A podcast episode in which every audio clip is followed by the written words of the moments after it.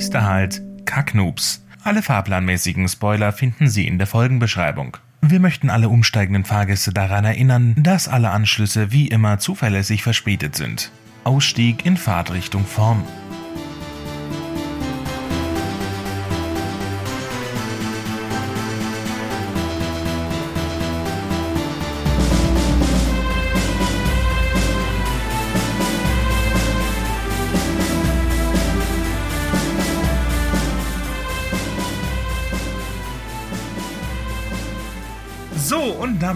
Willkommen zurück zu einer neuen Folge Kacknoobs. Mein Name ist Jabba und mit in der Leitung hängt Lev.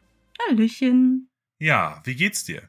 Gut, ich habe heute ähm, mir einen Tag gegönnt, wo ich einfach nur das gemacht habe, worauf ich Lust hatte. So nichts gemacht, was sein hätte müssen, hätte sein müssen. Hm. So, so unimäßig oder sowas. Einfach nur das gemacht, worauf ich Lust hatte. Also schreiben und zocken und das war richtig nice. Von daher, mir geht's gut. Das ist ja witzig, wenn ich das gemacht hätte. Kommen wir nachher alles noch wahrscheinlich dazu, aber ich war äh, unterwegs, Ferien und so Kram, ne? Und man kommt dann halt zurück und dann braucht man erstmal Urlaub und Urlaub, so wie man das halt eben kennt. Ja. Und ich habe die Woche jetzt viel zu tun gehabt und habe aber gestern, glaube ich, jetzt lass mich nicht lügen, ja, gestern einen Tag eingeschoben, so ein für mich Tag, weißt du? Ja, Wo ich das ist nice. Eigentlich wollte ich am, äh, heute ist Mittwoch, ich wollte eigentlich am Montag das machen. Aber das ist ein bisschen fehlgeschlagen, weil ich dann den ganzen Tag in der Küche stand und gekocht habe. Weil ich habe so, nee, ich, ich, ich mag kochen. Versteh mich nicht Okay. falsch, ne? Ich mag kochen. Ja. Das war nicht das, was ich mir eigentlich vorgenommen hatte, aber ich hatte so viele Zutaten, die ich so eingekauft hatte. Und ich wollte nicht, dass die, dass die, ähm, dass die zu lang, ja, nicht, was heißt schlecht werden, aber dass die, ich wollte sie so nutzen, solange sie frisch sind, Mhm. sinnvollerweise, um unsinnigerweise, um das, was ich dann gekocht habe, einzufrieren. Aber ich habe quasi vorgekocht, weißt du? So Mhm. Sachen, die man vorkochen kann. Aber trotzdem, es schmeckt trotzdem besser, wenn man vor dem Einfrieren frische Sachen verwendet hat. Auch wenn es Ja. da gefroren wurde. Weißt du, Sachen, die man halt, wo man dann nur noch auftauen, Nudeln dazu machen, fertig ist die Mahlzeit. Ja, das ist nice. Ja, einfach, einfach so in vorausschauender Weisheit, weil ich weiß, irgendwann kommt der Tag, wo ich einfach keinen Bock auf Kochen habe, aber es muss gekocht werden. Und dann, ja, hat man halt gern sowas zur Hand. Ja, jedenfalls ist der Montag, den ich eigentlich so als ein For Me Day geplant hatte, dann für den Arsch gewesen. So, und aus Gründen, die ich später erzählen werde, ich habe ultra Bock aufs Schreiben, aufs Arbeiten, weißt du? Mhm. Aber ich darf nicht. Ich darf nicht. Das hat auch seine Gründe. Deswegen muss, dann saß ich dann da, okay, was mache ich? Ich habe ich hab Bock zu schreiben. Ich habe mein ganzer Kopf voller Ideen. Ich will, oh, ich will ja, richtig hummeln im Hintern. Aber, okay, geht nicht. Was habe ich gemacht? Äh, ich habe den Tag im Endeffekt in einem Becken voller warmem Wasser und alter Leute verbracht. Das ist auch nice. Also ich war in der Therme, auf gut Deutsch. Ähm, was auch nice war. Es ist schon, obwohl das ist schon nice, weil du hast halt diese Massage, Massagedüsen, wo dieser Wasserstrahl Oh rauskommt. ja, die sind geil. Und dann, dann sind die ja immer so in unterschiedlicher Höhe angebracht. Du fängst so Mhm. mit der untersten an, dann gehst du immer, läuft es fünf Minuten, dann geht's kurz aus, ist so Signal, äh, weiterzugehen. Und dann stehst du an der nächsten und dann läuft es so den ganzen Rücken hoch, mehr oder weniger, bis du dann so am Nacken bist.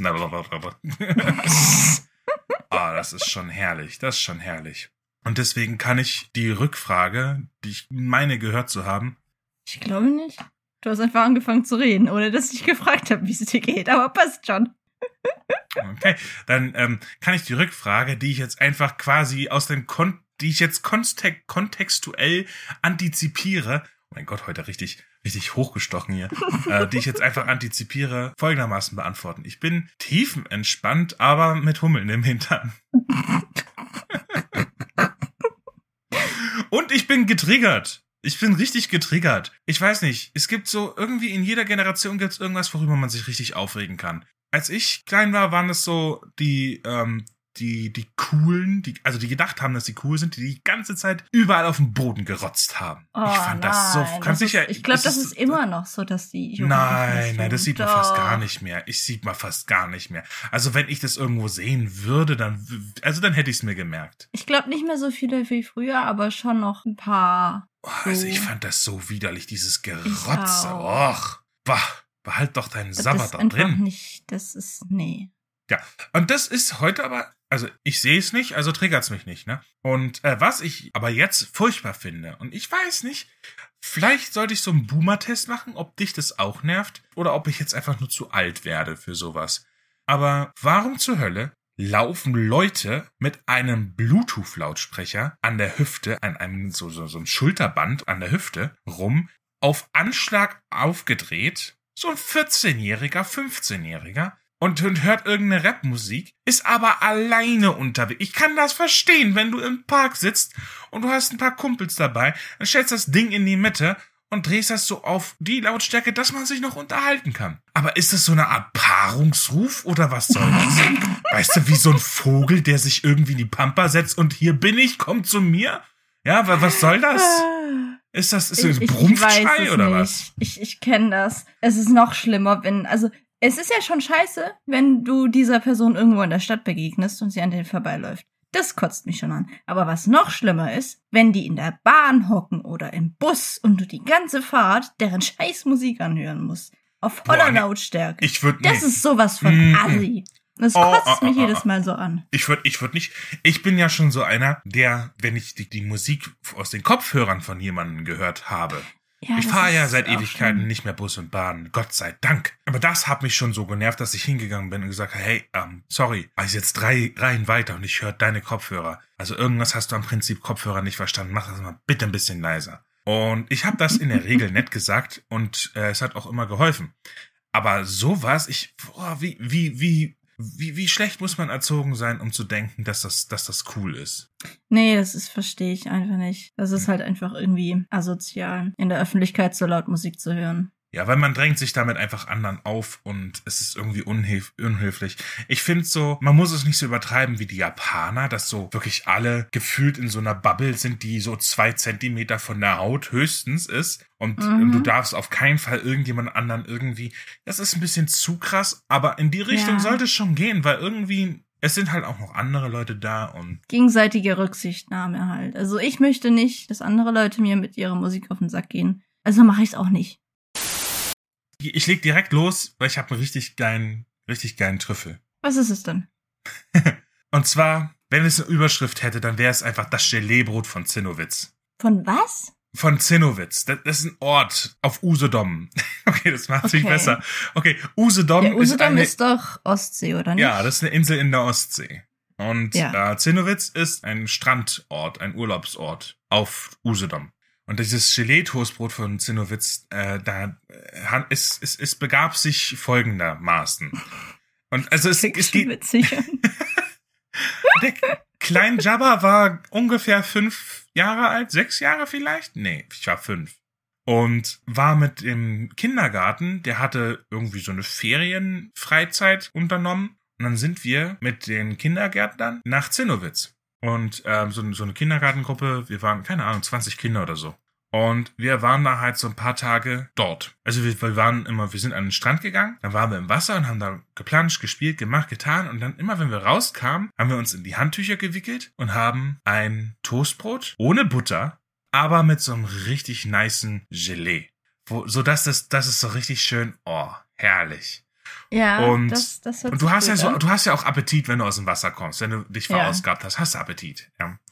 So, das ist das Vorwissen, das man haben muss, um zu verstehen, warum ich übelst verwirrt war, als ich eine Insel weiter, nämlich auf Rügen, aus dem Wasser kam, mit äh, Kinder so eingetütet habe und alles, und dann tue ich mich selber ins, ins Handtuch und setz mich in den Strandkorb. Dann denke ich, boah, jetzt habe ich Bock auf ein Gelee-Toastbrot. Und ich so, was?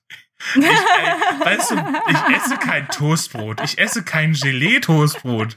Ich esse nicht mal Gelee. Ich esse mal Wurst und so zum Frühstück. Ich bin kein Marmelade. Und ich so, hä? Und ich war total verwirrt. Warum hab ich denn jetzt Bock auf ein Toastbrot mit Gelee? Was ist denn jetzt los? Und ich so, hä? Ich raff's grad gar nicht. Was, was passiert hier? Ja, ich habe halt lange nachgedacht, ne? Und dann ist mir, Mensch, ja, natürlich, das war ja früher. Also, es ist krass. Wir hatten's letzte Folge schon so schön mit den Synapsen, die die Schildkröten hatten, äh, die sie schon so Ja. hardwired hatten. Äh, zack, ich muss zum Wasser rennen. Und es sind mal wieder die Synapsen. Es sind einfach unterschätzte Synapsen. Die Dinger sind krass. Weil diese Dinger sind jetzt nicht, die, die, sind, die, die waren jetzt nicht hardwired, weil die, die, nee, aber die sind halt einfach, wie, wie lang ist das her? Das ist jetzt auch schon äh, sechs, 27 Jahre her. 27 Jahre alten Synapsen. Und die saßen da in diesem, in diesem Hirn und die waren die ganze Zeit inaktiv. Seit 27 Jahren haben die nichts zu tun gehabt. Die Tür war zu, da waren Spinnenweben. Die saßen da und haben Skat oder Poker gespielt, ja, die Synapsen. Die haben nichts zu tun. Und dann plötzlich, Jungs, Jungs, er ist im Wasser, er ist im Meer, er ist, ist sogar die Ostsee. Wir müssen jetzt, wir müssen jetzt ran, Leute. Und dann saßen die da und dann haben die gewartet und sobald ich saß im Strandkorb und dann das Handtuch drüber, wahrscheinlich war es das Handtuch, weißt du, sich so einmummeln und ins Handtuch. Und dann, Jungs, jetzt! Und dann haben die, dann haben die gefeuert. Und dann saß ich da und warum zum Fick habe ich jetzt Bock auf ein Gelee-Toastbrot? Okay, warum ist das ein Trüffel in einem Podcast, der entfernt mit dem Schreiben zu tun hat? Was wir alles so an Ideen und sowas hier immer mitgeben, aber ich habe so mir vorgenommen nach dieser Sache, so eine Szene mit einer Kindheitserinnerung, die so, sich ähnlich auswirkt. Also, dass irgendwie etwas passiert, was ihn triggert, was irgendwelche Synapsen triggert und das erinnert ihn an irgendwas und deswegen hat er Bock auf, keine Ahnung, Ratatouille, was, was weiß ich. Und er denkt sich, what the hell? Und dann hat man dann einen schönen Flashback und kann dadurch die Familiendynamik von ihm vielleicht besser beleuchten oder so. Ist so eine Idee von mir. Ja, das ist voll nice. Weil ich meine, ich kenne das auch von mir. Ich hatte das auch schon ein paar Mal. Das, ich habe das ähm, bei Gerüchen wenn ich die wieder riech, dann kommen so Erinnerungen hoch an irgendwas aus der Kindheit und dann feuern bei mir meistens die Synapsen. Ich glaube, das ist, hat jeder irgendwann mal so früher oder später in seinem Leben. Auch mehrmals. Ja, ich meine. Von daher ist das voll, voll authentisch so. Der Schreibtyp ist halt, seid mal ein bisschen kreativer bei Flashbacks. Man kann auch einen Grund für ein Flashback nehmen. Das wäre zum Beispiel eine Sache. Und was du gerade meintest mit Gerüchen, okay, bei Gerüchen ist bei mir eigentlich nur, ich habe ich habe schon mal erzählt, dieser Tannennadelgeruch, der erinnert mich auch an Zinnowitz. Bei den Kiefern? Früher. Ja, ja. An der Ostsee? Ja, es ist, es, ich bin ziemlich ostseefiziert, ja, ja. glaube ich. Aber ähm, Gelee-Toastbrot und Kiefernduft. Aber ich habe neulich, es, also es ist schon länger her, ja, ähm, habe ich äh, auf diesem Computerspiel Valheim mal so eine Burg gebaut. Und vor ein paar Tagen hatte ich echt Lust zu zocken, aber also ich habe nicht gezockt. Ich bin vielleicht so zehn Minuten, habe mich eingeloggt, bin da rumgelaufen und habe dann gesagt, ja, bringt jetzt auch nichts, äh, bringt mich nicht weiter im echten Leben. Hab ein paar bisschen Holz ins Feuer geworfen, habe mich wieder ausgelockt. aber was interessant war, als ich auf einem der Wehrgänge langgelaufen bin, die ich da angelegt habe, habe ich mich einfach durch die Szenerie und durch den Ausblick an die Szene in dem Hörbuch erinnert, das ich gehört habe, als ich das gebaut habe. Ja, das kenne ich. Das ist äußerst interessant. Das habe ich mit Conan, weil ich zock immer wieder so phasenweise Conan mit Freunden. Äh, das machen wir jetzt gerade wieder seit ein paar Tagen, weil ein neues Update rausgekommen ist. Und ich höre halt meistens, wenn ich jetzt nicht abends mit den anderen zusammen zocke und mit den Quatsch, sondern irgendwie tagsüber mal so ein Stündchen zockt, dann höre ich meistens irgendwie ein Hörbuch oder einen Podcast. Und jedes Mal, wenn ich dann wieder anfange, von neuem äh, zu zocken, erinnere ich mich daran, welches Hörbuch ich das letzte Mal dabei gehört habe. Das ist voll witzig. Ja, interessant. Auch interessant ist, ich habe jetzt ein, ich mache mal mit den Trüffeln einfach weiter, logischerweise mit was sonst. Wie viele ich hast mache mit du? den Trüffeln einfach. Ich habe ich hab, ich hab noch zwei. Ich habe noch zwei Trüffel. Überleg okay. mal. Okay. Dann verkaufen wir einen davon als meinen, weil ich habe keinen. Okay, okay. Aber den, den äh, weiß ich nicht. Der eine geht um Römer und der andere um. Nein, siehst du jetzt gleich. Und zwar. Egal, wir sagen einfach, war, es ist meiner. Okay, okay, das ist jetzt dein Treffer. Und zwar war Lev einen ganzen Tag in Rüstung unterwegs. Ähm, das, tatsächlich. Das trifft, sogar das trifft wahrscheinlich sogar zu, ja, mit deinem Ohrklapp. Aber. Ja, ähm, ich komme dann noch Ich glaube, deine sprechen. Rüstung wiegt nicht 25 Kilo, also 20 Kilo, glaube ich. 16, okay. Okay, dann weißt du es ja. Meine wiegt, glaub, wenn ich, obwohl das Schwert ist auch noch 22, 23, 24 Kilo, denke ich mal. Mhm. Also das Kettenhemd alleine wiegt 14 Kilo. Nur das Kettenhemd, ohne irgendwas an. Dann kommen die, die Stiefel dazu, dann kommt das Schwert dazu. Das hängt man sich ja alles an den Gürtel. Dann, dann kommt der Helm. Also wen es interessiert, auf Social Media habe ich, glaube ich, ein Bild geteilt. Wer ja, kann da gucken. Instagram. Die Links dazu findet ihr in der Folgenbeschreibung. Da ist zu unserem Link-Hub ein Link hinterlegt. Dort könnt ihr euch durchklicken, wohin auch immer es euch gelüstet. Man merkt, ich äh, war auf einem Mittelaltermarkt. Nein, Lev war auf einem Mittelaltermarkt. Ist ja ein Trüffel. und äh, ist dort tatsächlich den ganzen Tag halt in dieser Rüstung rumgelaufen. Und dann hat Lev gemerkt, meine Fresse. Also am Anfang denkst du, also dachte sie, ja, okay, ist schwer, aber meine Güte, ist halt so. Irgendwann wurde sie gebeten, ein paar Sachen zurück zum Auto zu bringen auf dem Parkplatz. Und das Auto war aber gefühlt zwei Kilometer entfernt vom Festplatz, weil der hatte einen sehr langgezogenen Parkplatz. Und als Lev dort angekommen ist, war der Großteil vom Parkplatz schon weg, deswegen musste man ewig nach hinten fahren. Aber Lev beugte sich der Bitte und äh, dackelte los. In Rüstung. Bei 30 Grad. Und praller, prallen, prallen Sonnenschein ohne was zu trinken dabei. Mm, ganz schlechte Idee. Und Lev hatte an einen dünnen Unterpulli, dass das Kettenhemd, äh, dass man das Kettenhemd tragen kann, dann das Kettenhemd darüber, dann ein Talbot, also so ein, weißt du, so ein, diese, so ein Waffen, so, so, ich erkläre dir, was du anhattest. Natürlich weißt du, dass es ein Waffenrock war. Natürlich weiß ich das. Und, na klar, und, und ein Kesselhelm und Schwert und am Gürtel und den ganzen Shit. Also es war ziemlich warm und Lev dachte sich so auf dem Weg nach hinten, meine Güte, also jeder Schritt, der braucht Energie. Man, man merkt das im Rücken. Es zieht schon runter. Die mhm. Bandscheiben mhm. sagen schon, pfiuh, heute haben wir zu tun. Auf jeden Fall, das Zeug ganz nach hinten und da war keine Sau. Keine Sau. Und Lev dachte sich, wenn ich jetzt umkippe, dann findet mich frühestens kommen die ersten Leute wieder in drei Stunden zurück. Also wenn ich gefunden werde, dann bin ich mindestens Medium, wenn nicht schon gut durch. Aber Lev hat es dann auch wieder zurückgeschafft, den Rest des Tages in diese Rüstung verbracht, dann ist Lev was runtergefallen. Anstatt es aufzuheben, hat Lev einfach gesagt, kannst du das bitte aufheben? Weil es einfach zu viel Kraft gekostet hat, sich irgendwie zu bewegen. Und am Ende des Tages dachte sich Lev, ich bin froh, aus der Rüstung rauszukommen. Und ähm, da stimme ich auch mit dieser Schlussfolgerung von Lev absolut überein, denn ganz ehrlich, es ist schon ziemlich schwer, sich sowas vorzustellen, wenn man es nicht selber gemacht hat. Mhm. Diese ganzen Sachen, also, okay, okay ähm, Tolkien hat das ja, also in, in Herr der Ringe, der eine war ein Waldläufer und der andere ein Elb. Und Gimli, kennst du noch die Szene, wo die da so rumrennen und dann Gimli so die ganze Zeit so am Hecheln hinterher? Mhm. Also, Zwerge sind geborene Sprinter. Aber Querfeld eigentlich nicht zu gebrauchen, irgendwie sowas, ja. Ey, ja, ganz ehrlich, der, der wäre ja umgekippt. Ja, total unlogisch. Und ich meine, sie haben dadurch darauf Bezug genommen, das ein bisschen humoristisch dargestellt und so. Ja, okay, er war der Ultra-Dude, ziemlich krasser Zwerg, aber das wäre nicht zu machen gewesen. Das Problem ist nur, bei Tolkien hat es so eine Fantasy-Komponente, wo es so ein bisschen erklärbar ist. Aber in vielen, selbst in Nicht-Fantasy-Sachen, die rennen durch die Gegend, die machen, die tun und am Abend können die noch, was weiß ich nicht, äh, zwei, drei Nebenquests erledigen und dann noch äh, eine Liebesnacht und dann am nächsten Tag wieder, zack, weiter geht's. Ja, wo, wie? Wo nehmen die die Energie dafür her? Ja, wie, wo? Ich meine, klar, nach einer Weile gewöhnst du dich dran, aber nichtsdestotrotz bist du Knülle. Wenn du den ganzen Tag in voller Rüstung die ganze Zeit rumrennst und vor allem kämpfst. Ja. Und viele unterschätzen, wie anstrengend Kämpfen ist. So, und deswegen ist Levs Trüffel jetzt gewesen, wenn ihr die Möglichkeit habt, versucht so viel wie möglich zu reenacten. Einfach nur, ja. also Method Acting, ich hatte es letzt, ich hatte es letzte Mal mit dem Trüffel mit der Laterne, glaube ich. Äh, gönnt euch ja. mal einfach eine Nacht mit einer Laterne. Einfach nur, hört euch einfach die letzte Folge an. Da, da äh, ist eine sehr gute Folge. Und dieses Mal äh, hat Lev diesen wunderbaren Trüffel mitgebracht mit, hey, ähm, macht auch mal noch andere Sachen.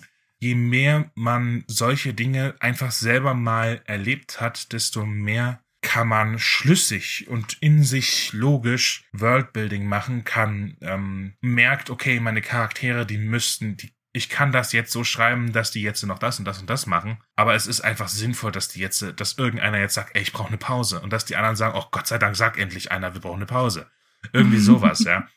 Wie wichtig Pausen sind, wie wichtig was zu trinken ist. Dass man sich auch überlegt, hey, was haben die in ihren Satteltaschen? Wie viel tragen die Pferde? Diese ganzen Sachen, diese ganzen Nebensächlichkeiten, die aber so unglaublich wichtig sind und die dem ganzen Ding einen logischen Rahmen geben, auf den man hin und wieder auch mal Bezug nehmen kann und der das Ganze dann ein bisschen mit ein bisschen Sinn, Logik, Leben und, und Dreidimensionalität füllt.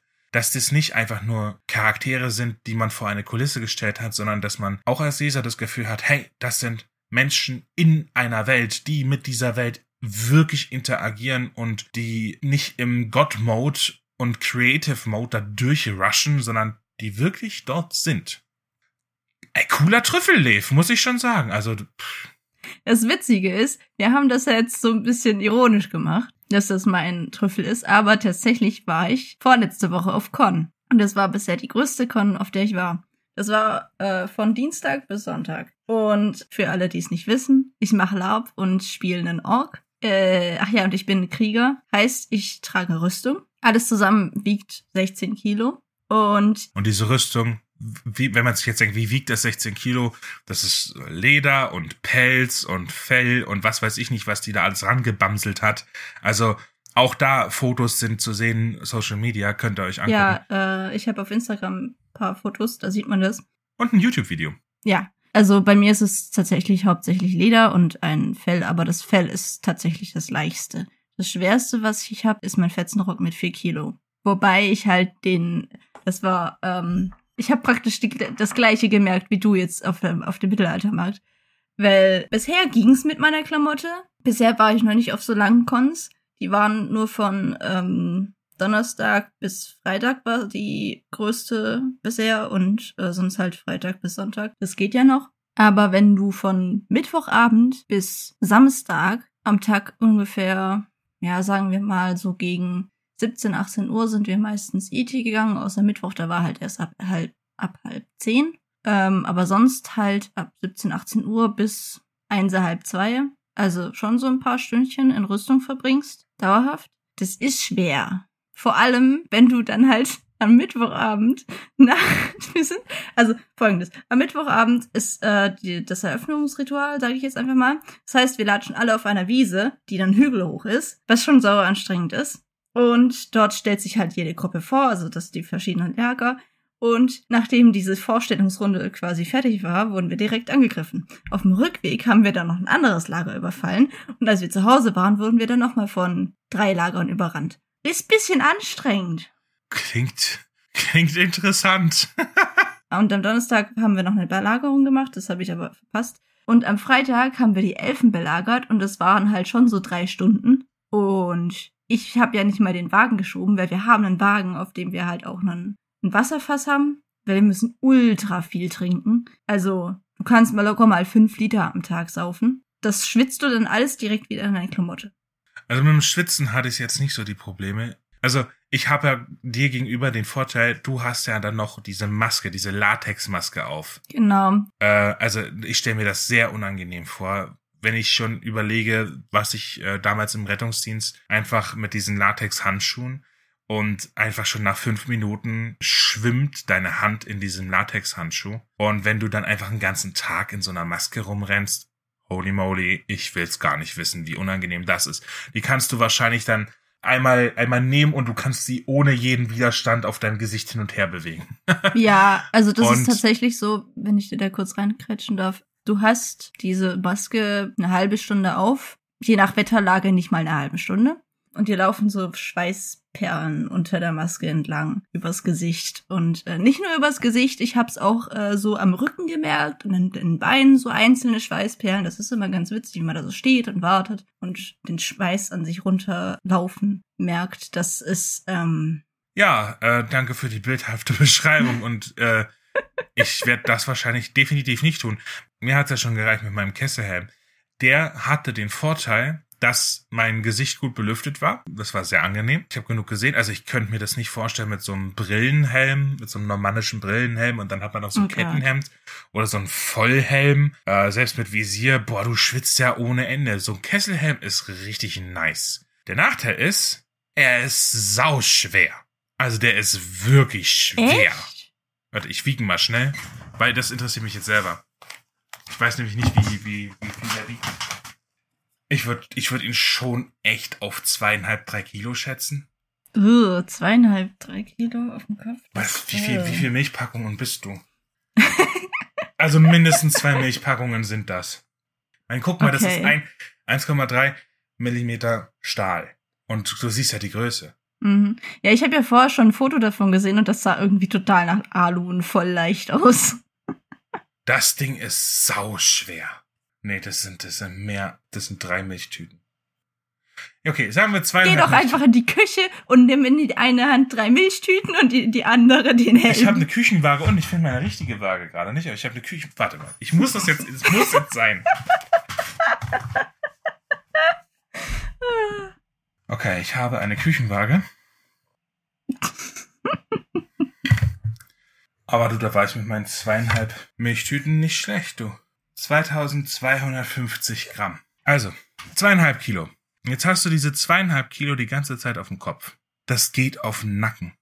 Bist du auf die Idee gekommen, den Helm abzunehmen? Der gehört ja zum, der gehört ja zur, zur Gewandung dazu. Den kann ich nicht einfach abnehmen. Wo, außerdem, was mache ich dann mit dem Helm? Die ganze Zeit im Arm tragen oder was? Besser als du deinen Rücken, als dass du deinen Rücken kaputt machst. Ist, ich habe ich hab danach halt schon ordentlich Nacken, Nackenschmerzen gehabt, aber so, so einen leichten Muskelkater irgendwie. Weißt du, so hier hinten. Oh. Ja, Muskelkater im Nacken ist scheiße. Das kenne ich. Ja, ja, ja. Aber es hat mir, ach nee, was ist dein Teufel? Es hat auf jeden Fall, ist ja egal. Es hat auf jeden Fall einen tiefen Einblick in diese ganze Geschichte gegeben und hat meinen Respekt vor Leuten in voller Rüstung ziemlich erhöht. Weil, was du da an Zeug mit dir rumschleppst, schon klar, dass du dann lieber auf dem Pferd hockst, als die ganze Zeit zu Fuß durch die Gegend zu rennen. Ja, definitiv. Wobei, also, ich hatte die gleiche Erkenntnis auf der Con, dass so eine Rüstung sauschwer ist und meine ist ja nur 16 Kilo schwer. Also so eine richtige Ritterrüstung aus Mittelalter ist da definitiv schwerer. Aber ich dachte mir gleichzeitig auch so, die müssen ja aber auch trainierter sein. Vielleicht gleicht sich das dann so ein bisschen wieder aus. Also nicht maximal, weil was ich, was ich mir auch gedacht habe, ist klar, ähm, diese körperliche Anstrengung, die fällt weg. Also dass du nur durchs Tragen der Rüstung, wenn du dir die Rüstung dann trägst und den ganzen Tag in der Rüstung rumrennst. Also alles das tust, was du normalerweise tust, aber nur normaler Tag. Keine Raufereien, keine Schlägereien, keine Schlachten, kein Morden, Brandschatzen, Plündern. Nur normaler Tag. Wie das klingt gerade. Ich meine natürlich einen mittelalterlichen normalen Tag, okay?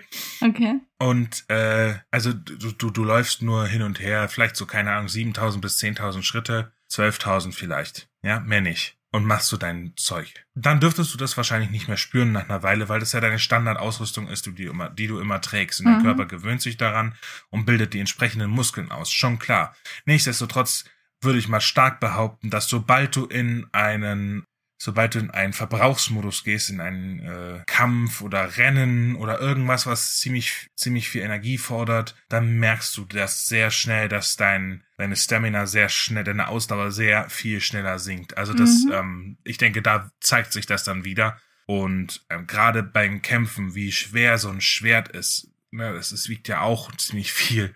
Und ähm, es, ist, es ist ja keine Schaumstoffwaffe oder sowas, die man da schwingt. Ja, ich bin froh, dass wir beim Laub Schaumstoffwaffen haben. Also wenn ich da so ein richtiges schweres Schwert nehmen müsste, also ich wäre sowas von der Arsch. Also das, das, das Schwert, was ich da hab, das wiegt auch gut. Wie viel ungefähr? Ich kann da gucken. Mit einer Küchenwaage? Hm. Dann schau ich mal, wie viel das wiegt. Das ist auch nicht, nicht wenig. Ich würde sagen, das ist bestimmt auch so anderthalb Milchpacken. Immer in Milchpackungen, das kann man sich gut, das kann man gut. 1590 Gramm. Ich bin so gut, ich bin Milchpackungsmaster.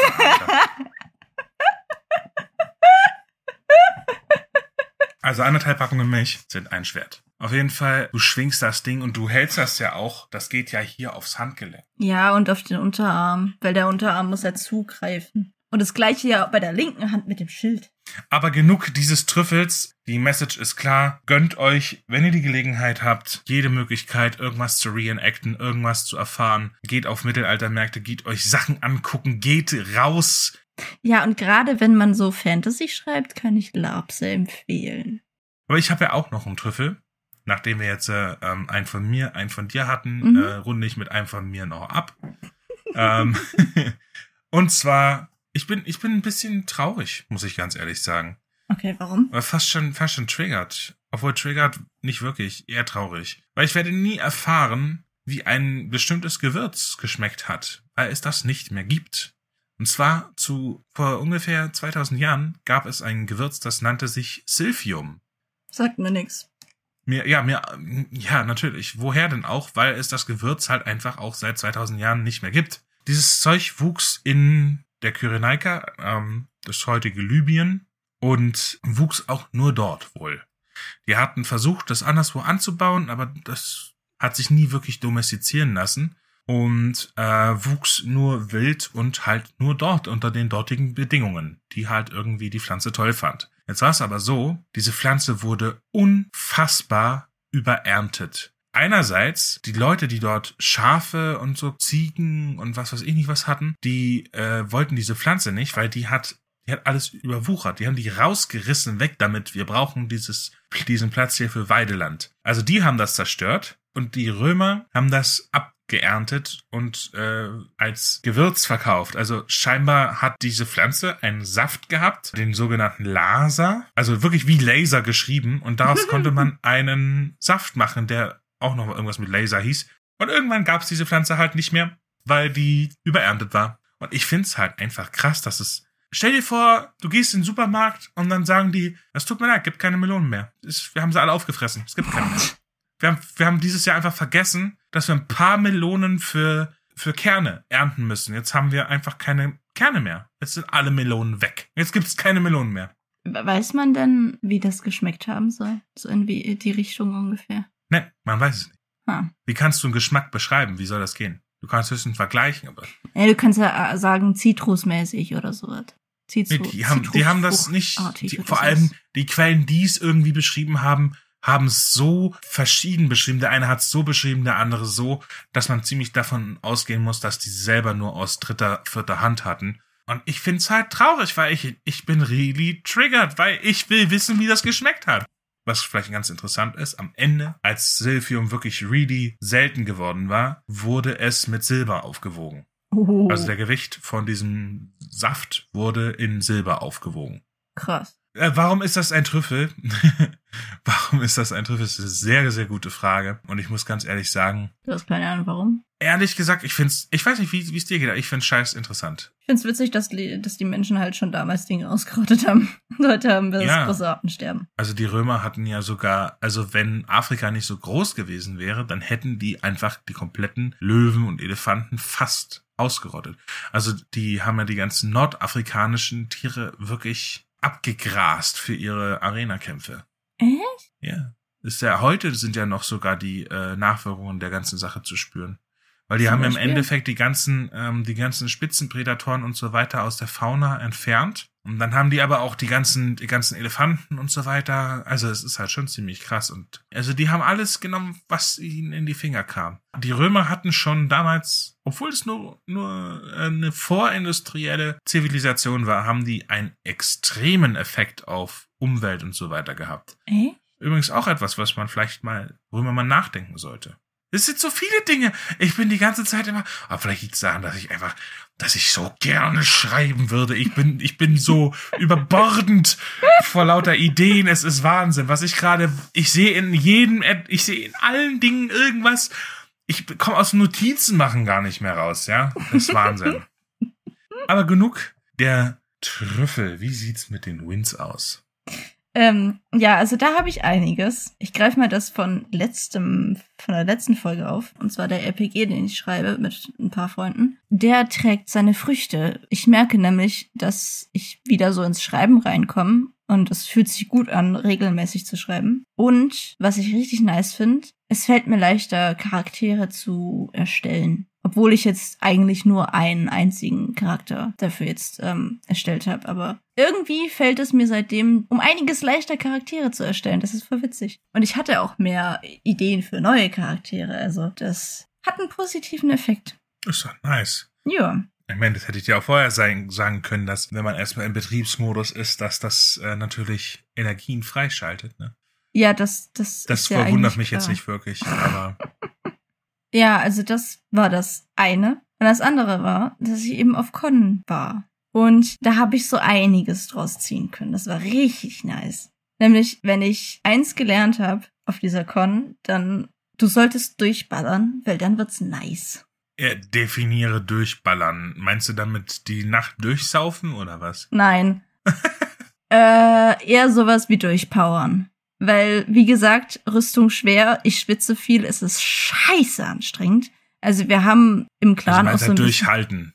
Ja, wir haben auch im Clan so ein bisschen drüber geredet und sind alle so ein bisschen zu dem Schluss gekommen, mehr als zehn Stunden am Stück Orklab kannst du eigentlich nicht machen, weil das halt einfach total anstrengend ist. Zehn Stunden am Stück ist schon happig. Ja, und äh, man muss dazu sagen, Dienstag, Mittwoch, Donnerstags war es 30 bis 35 Grad heiß. Heißt, wir sind gegen 6 frühestens IT gegangen. Und ab Freitag wurde es dann kühler. Da hat es geregnet, das war dann schon besser. Da konnte man so gegen 5 und am Freitag, äh, am Samstag noch um 4 IT gehen, weil um 4 am Samstag war die Endschlacht. Ähm, da musste man dann halt Was ich dabei halt gemerkt habe, ist, dass ich äh, teilweise halt schon nach ein paar Stunden einfach nur noch ins Bett wollte, weil ich so kaputt war. Gut, die ersten zwei Abende äh, haben mich die anderen dann halt noch dazu überredet, noch ein Stündchen oder so da zu bleiben. Und ähm, ich glaube, das war Donnerstag oder Freitag. Da waren wir noch in einem anderen Lager, weil wir mit irgendwas, wir hatten mit denen irgendwas zu schaffen und äh, wurden dann noch eingeladen, so auf ein bisschen Bier und so weiter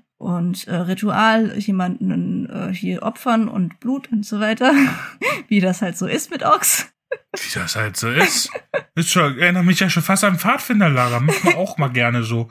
Abends sitzt man so am Lagerfeuer, den einen oder anderen schmeißt man halt noch mit rein. Ja, ja, ja, ja. Ja, kennt man. Es steht wieder Fleisch auf dem Speiseplan.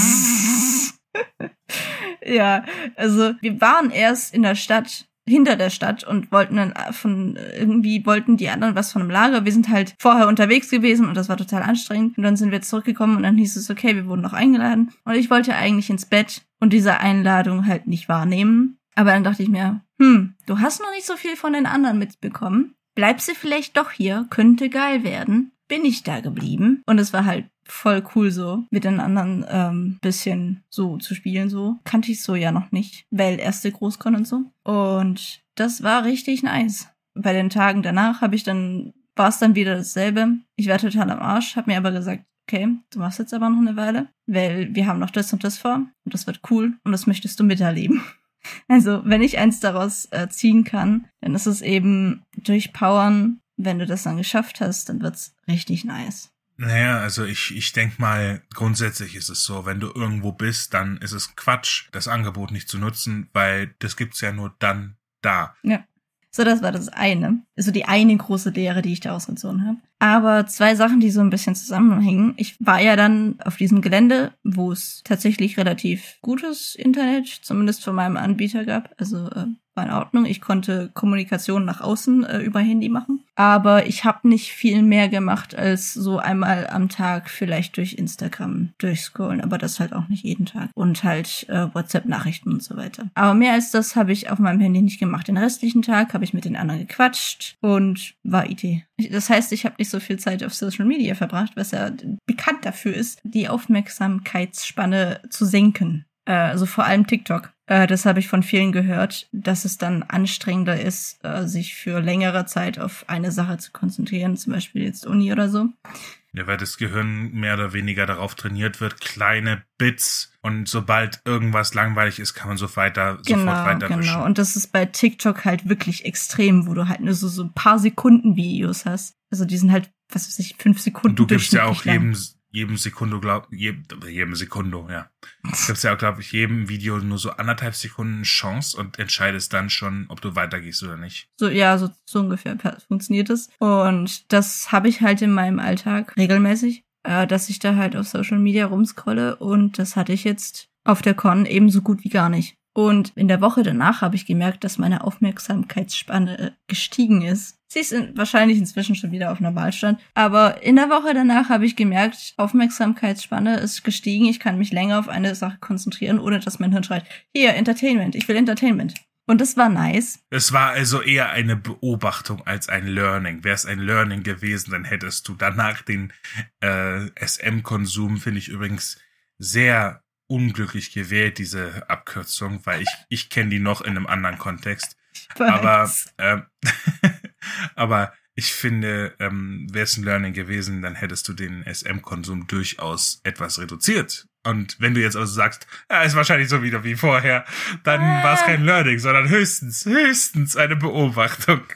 Es ist definitiv eine Beobachtung und das ist ja schon sowas, was man äh, kennt, so Datentit, Datentit, was man halt so kennt, Datendetox. Warum kann ich das nicht aussprechen? Datendetox. Datendetox. Datendetox würde ich gerne selber mal machen, aber ich kann es halt nicht, aus gegebenen Gründen. Ich kann froh sein, wenn ich mal ein bisschen Zeit für mich habe. Mhm. Äh, am Abend oder so. Und weil du so meintest, dass das eher eine Beobachtung ist und nicht so ein Learning. Ich glaube, es ist schon so ein bisschen ein Learning, weil ich habe seitdem versucht, mehr andere Sachen zu machen, produktivere Sachen, als jetzt am Handy rumzudaddeln. Also ich habe wirklich bewusst überlegt, okay, was kann ich jetzt machen, was mir auch Spaß macht, statt an meinem Handy zu rumzudaddeln. Also von daher ist es schon so ein bisschen ein Learning. Und es hat auch mal wirklich gut getan, eine Woche lang nicht an das echte Leben zu denken. Also das ist wirklich krass, wenn du da mal eine Woche lang auf Con bist. Du denkst, du denkst gar nicht danach, gar nicht an deine anderen Probleme, an, ja. an Uni, an Leben, an was auch immer du halt gerade so am, am Laufen hast. Das ist wirklich krass, wie sehr du überhaupt nicht daran denkst. Das hat so gut getan. Und das habe ich dann. Es setzt voraus, dass du mit den Leuten klarkommst, die da auch sind. Weil ja, sonst, natürlich. So, ja, das muss man natürlich sagen. Aber das ist dieser Lagereffekt. Ja. Im, auf Pfadfinderlagern und ich kann es absolut nachvollziehen, was du meinst. Es ist, es ist so herrlich und wenn man zurückkommt, ist irgendwie wie, als ob man aus so einem, so einem, aus so einem Traum erwacht. Würde ich nicht sagen. Ähm, ich, ich weiß, es ist jetzt ein bisschen doof, weil, ähm, also man könnte jetzt denken, ja, du warst gerade in der Therme und deswegen jetzt dieser Vergleich. Aber stell dir vor, die Therme, das ist das schöne, warme, 35 Grad Außenbecken, wo du reingehst und du direkt dich wohlfühlst und du dann wie so ein, wie diese japanischen Affen, die da in diesem, in diesem äh, Naturonsen da rum mhm. äh, sitzen und du bist halt genauso drauf und du so, nö, weißt du so, ja. du gehst so richtig schön auf, ja, und wohlige Wärme und du bist aber trotzdem in der frischen Luft mhm. und oh, ist alles herrlich und dann scheint auch noch die Sonne äh, dir auf den Kopf, also herrlich.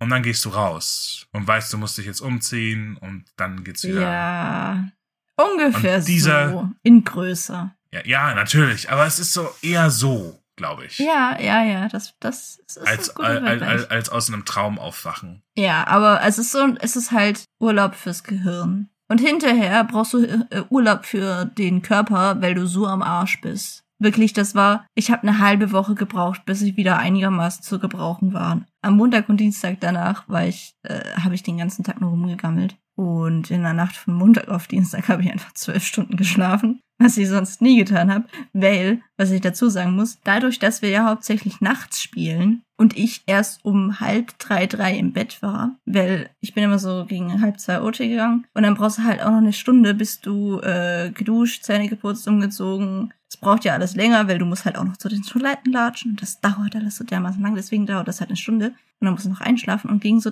drei bist du dann mal eingeschlafen. Aber um acht wachst du halt wieder auf, weil es so scheiße heiß ist und die Sonne von der, vom Himmel brutzelt. Das heißt, du hast ungefähr fünf Stunden Schlaf. Und ich brauche eigentlich acht Stunden Schlaf. Das heißt, ich habe echt nicht viel geschlafen. Also es war so anstrengend. Ich war froh, dass ich Energies dabei hatte. Ja, aber so viel dazu. Datendetox ist wahrscheinlich schon eine gute Idee, aber äh, ich werde es wahrscheinlich nicht wirklich hinkriegen, außer wenn ich auf Con bin.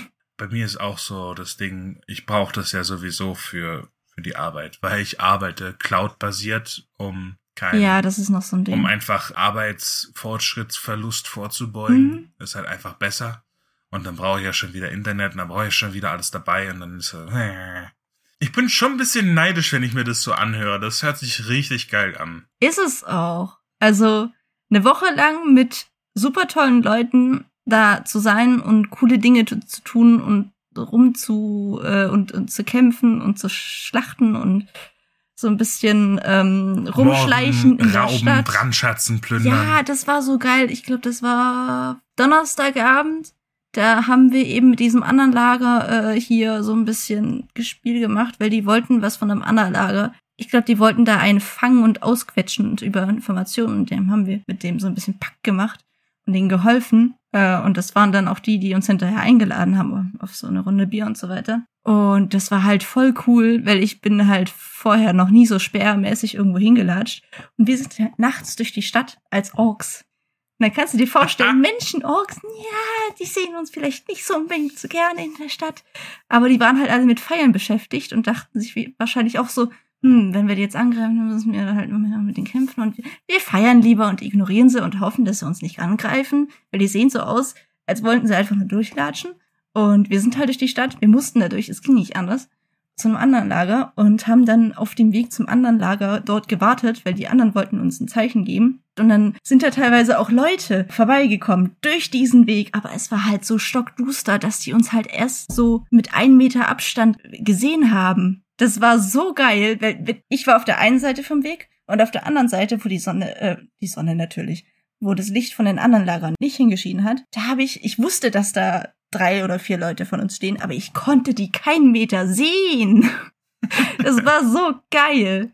Also, das ist wirklich was, was man mal selber ausprobieren muss, wenn man die Möglichkeit dazu ja. hat. Und dafür kann ich Laub einfach nur empfehlen. Das ist so geil.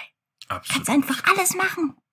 Ja, es ist toll. Ich liebe dieses Hobby. Du bist seit 20 Minuten am Schwärmen. Ja, sorry, es ist Viel Spaß geil. beim Schneiden. Hey, ich höre dir gerne zu, aber viel Spaß beim Schneiden. Ja. So, dann habe ich aber noch so ein paar Sachen fürs Schreiben an sich mitnehmen können. Okay, da bin ich gespannt. Eben aus besagter äh, Sperraktion mit dem anderen Lager. Da sollten wir eben denen helfen, irgendeinen so Typen zu catchen. Mhm. Und wir wurden dann aber getrennt, weil äh, irgendwie ich dachte, die anderen wären tot und bin mit meinen, keine Ahnung, fünf Leuten äh, einen Weg hoch und äh, vor den anderen, die uns hinterhergelatscht sind, von dem anderen Lager sind wir so ein bisschen geflohen wussten aber nicht, wo die anderen sind. Ich bin davon ausgegangen, die sind gestorben und latschen jetzt halt zurück in unser Ork-Lager und respawnen da praktisch. Aber wir sind dann einen riesigen Bogen gegangen und sind denen dann auf dem Weg wieder begegnet und haben festgestellt, oh, die sind ja gar nicht gestorben. und da dachte ich mir so, eigentlich wäre es ja geschickt gewesen, wir hätten irgendwie gesagt, okay, wenn wir uns irgendwie aus den Augen verlieren, treffen wir uns an diesem Punkt. Das ja, wäre praktisch gewesen. So eine Art Schlachtplan wäre wahrscheinlich schon günstig gewesen, ihn vorher zu haben. Ja, das ist genau der Punkt. Wir machen immer Pläne, aber wir machen nur einen Plan A. Wir hatten nie einen Plan B. Und das war der Fehler. Weil das ist, du glaubst gar nicht, wie schnell so eine Schlacht oder so eine, so eine Sperraktion in einem Chaos ausbrechen kann, weil irgendwas passiert, was du nicht mit einberechnet hast. Und das finde ich bei Filmen und Serien immer so schlimm, wenn die alles, einfach alles vorher schon irgendwie vorausgerechnet, äh, vorausgesehen mhm. haben. Und dann auf, natürlich auf alles irgendwie eine Reaktion haben, äh, wissen, wie sie das lösen können und einen Plan B dafür haben. Also, Aber eigentlich ist das halt nicht so wirklich so, ne? Ja, doch. Also da, da muss ich dir jetzt ein bisschen widersprechen. Es gibt ja einen Grund, dass, dass es dieses Sprichwort gibt. Das erste Opfer im Krieg ist der Plan. Mhm. Das erste Opfer in der Schlacht ist der Plan. Das erste Opfer im Krieg ist die Wahrheit und äh, das erste Opfer in der Schlacht ist der Plan. Und das stimmt auch absolut. Und deswegen gibt's ja, also im alten China waren ja Strategen, das war ja ein richtiger Job. Die sollten so viele mögliche ähm, Verläufe im Kopf voraussehen und darauf schon vorher eine Antwort finden. Das war deren ganzer Job. Mhm. Die Schlachten in China waren so ein bisschen komisch, weil die haben von beiden Seiten im Endeffekt 10.000 verschiedene Verläufe vorausgeplant und das war sehr viel mehr Mastermind-mäßig als jetzt auf unseren Schlachtfeldern, historischen Schlachtfeldern. So in Europa meinst du? Weil bei uns ist sehr viel mehr in die Hände der Offiziere vor Ort gelegt. Also in China war es sehr zentralisiert. Also ist schon nicht unlogisch, dass man sagt, okay, die haben schon Pläne. Wenn das passiert, dann können wir das tun. Wenn das passiert, dann können wir das tun es ist nur unlogisch, wenn es einen Plan gibt und der funktioniert von vorne bis hinten durch. Das, da stimme ich dir zu. Aber dass die schon Antworten parat haben, ist eigentlich nicht unlogisch. Der Unterschied nur zu von diesen chinesischen Schlachtfeldern äh, historisch zu unseren ist halt, dass da die Entscheidungen sehr zentral getroffen wurden, während bei uns im Endeffekt die Generäle nur, ja, okay, hier ist die Aufstellung und let's go. Ähm, und dann, dann waren die da und dann hatten die, das hatten halt die Römer halt eingeführt. Ne? Die hatten sehr viel Verantwortung in die Zenturionen gelegt, die Befehlshaber vor Ort. Und ähm, die konnten sehr schnell reagieren und die hatten komplette Befehlsgewalt über ihre kleine Gruppe, die sie halt hatten. Ihre 100 Mann oder 80 Mann, die Zenturier. Ne? Und die konnten ja unabhängig von den anderen agieren. Und die haben dann schon geguckt, dass die sich dann nochmal äh, untereinander abgesprochen hatten, aber die konnten sehr schnell auf das reagieren, was vor Ort passierte. Und du musstest nicht erst warten, was das Hauptquartier, dem, dem Hauptquartier, da musstest du den Läufer zurückschicken. Mm, ist durchaus hat der sich irgendwas ausgedacht, dann wieder zurück und dann, das ist natürlich alles sehr zeitaufwendig. Mm. Das, das ist so ein Unterschied. Finde ich übrigens sehr interessant, diese Art Schlachten zu führen, dass die so unterschiedlich gibt. Äh, ich meine, Alexander hatte, hatte relativ gute Pläne, die immer relativ gut funktioniert hatten. Hannibal ist ja berühmt geworden durch sein Manöver, dass der quasi das Zentrum zurückfallen hatte lassen, während die Flanken stehen geblieben sind. Und dadurch sind die quasi in so eine, in so ein U reingelockt worden. Mhm. Mhm. Weißt du, die Gegner? Mhm. Und ähm, dann haben die das quasi die einfach so geschlossen und ja. haben die von allen Seiten angreifen können solche, solche Master, so, so ein Masterplan für die übergreifende Taktik, die ist dann schon noch dem General vorbehalten. Aber du brauchst halt einfach Leute vor Ort, die das dann relativ gut handeln. Aber die haben natürlich dann nicht diese Masterpläne. Ich finde, es ist ein Unterschied, ob man einen Kampf beschreibt oder eine Schlacht. So wie jetzt bei dir mit diesen, mit diesen, äh, mit dieser Spähaktion und die eine Gruppe sind die jetzt tot oder nicht.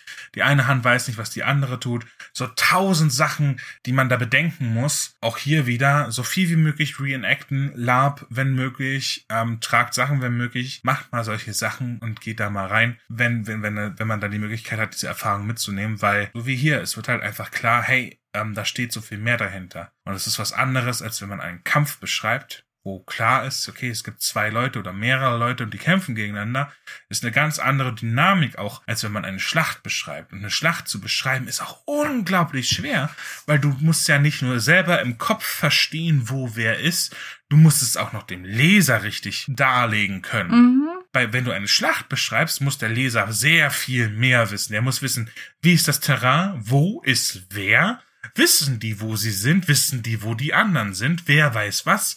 Wer kämpft gegen wen, wer hat welchen Plan, wer hat gerade was vermurkst und was läuft hier gerade schief und was auch immer. Es ist ja so viel mehr, was passiert. Ja. Und das gut zu beschreiben ist schwierig. Sehr schwierig. Also ich ahne, also ich glaube, ich sehe so so ein bisschen, dass du gerade dabei, also bist so eine Schlachtszene zu schreiben oder hast neulich geschrieben. Einige. ich äh, einige. Ich, ich bin gerade dabei, zwei für mein Reich komme ähm, nochmal zu revidieren und eine zusätzliche zu schreiben, weil ich nochmal einen zusätzlichen Arc ähm, aber das heißt, ich bin gerade dabei, da komme ich später dazu. Aber ähm, ich bin gerade dabei, es zu konzipieren, noch eine dritte. Die werde ich dann schreiben, sobald ich wieder darf. Und ich habe noch für den dritten Teil schon Sachen im Kopf und mir zurechtgelegt, die auch noch geschrieben werden müssen. Und das ist so, das, das ist, das ist richtig schwierig, weil ich habe gerade vier verschiedene Schlachten oh im Gott. Kopf, die, die alle koordiniert werden müssen. Ich hoffe, ich komme nicht durcheinander, weil dann wird's schwierig weiß schon, warum ich davon die Finger zumindest fürs Erste lasse. Ich fürchte, wenn ich dieses eine Projekt, das ich mal machen will, schreibe, dann werde ich sehr viel Zeit damit verbringen, Schlachten zu planen und zu schreiben. Aber bisher, bei meinem aktuellen Projekt, ist das nowhere inside. Also bin froh drum, dass ich das gerade nicht mache. Was ich da sehr gut empfehlen kann, ist der Manga Kingdom. Der handelt von chinesischen Schlachten tatsächlich. Zur Zeit der drei, ne, der fünf Reiche. Oh mein Gott, es ist gerade so viele Dinger. Also ich glaube, die ersten 400 Kapitel sind relativ interessant und dann wird es irgendwann so, es wiederholt sich jetzt einfach nur noch und hier kommt nichts Neues irgendwie. Also, aber es hat mir ein bisschen geholfen, eine Kruste aufzubrechen, weil ich zu römisch war. Römer sind ja mein Steckenpferd mhm. und ich habe Schlachten immer von dieser Sache gesehen und äh, beurteilt und habe sehr europäisch gedacht.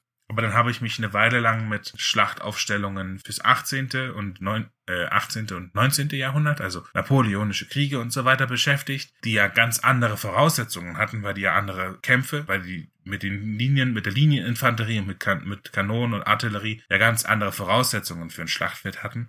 Damit hat es angefangen, weil ich musste aus einer Denkweise raus, aus dieser antiken Denkweise und musste mich mit was anderem habe ich, dann hatte ich eh schon Interesse gehabt an diesem Manga, weil der immer empfohlen wurde. Ich, ich war so abgeschreckt von dem, von dem Artstyle. Ich dachte, oh, das ist nicht so meins. Aber dann alle, ja, der ist voll gut, der ist voll gut, guck dir den an, äh, liest dir den durch und ich so, okay, okay, okay, okay, ich mach's, ich mach's. Und ich habe am Anfang mich dazu zwingen müssen, weiterzulesen, weil ich den Artstyle wirklich gar nicht feier. Aber irgendwann fand ich es dann, war sehr gut dargestellt, wie die Schlachten dort funktioniert hat. Zumindestens auf der legendären Basis. und mit diesen Mustern zu brechen, die man kennt, die man im Kopf hat, wie äh, funktioniert eine römische Legion und so weiter und wie kämpften die Karthager, wie kämpften die Griechen, wie kämpften die Kelten und so weiter, wie kämpften die alle. Es ist so sehr eingefahren bei mir gewesen und es war sehr hilfreich, mal was anderes. Den Horizont zu erweitern, so ein bisschen über den Tellerrand zu gucken. Ja, den Tellerrand erweitern. Nee, über den Tellerrand hinaus zu gucken, das ist immer eine gute Idee. So rum. Den, ja, den Horizont zu erweitern oder Den über den Tellerrand gucken. Ja. Ja, ähm. Deutsch sollte man können. Ähm, Ähm, den Tellerrand erweitern. Ich, ich bin dafür, dass das der Folgentitel wird. Den Tellerrand erweitern. Ist das zu lang? Wenn Nö. ja, dann müssen wir das in die Folgenbeschreibung nehmen. Aber mh, wenn wir da Das keinen anderen nicer Kandidaten finden, den Tellerrand erweitern, ja.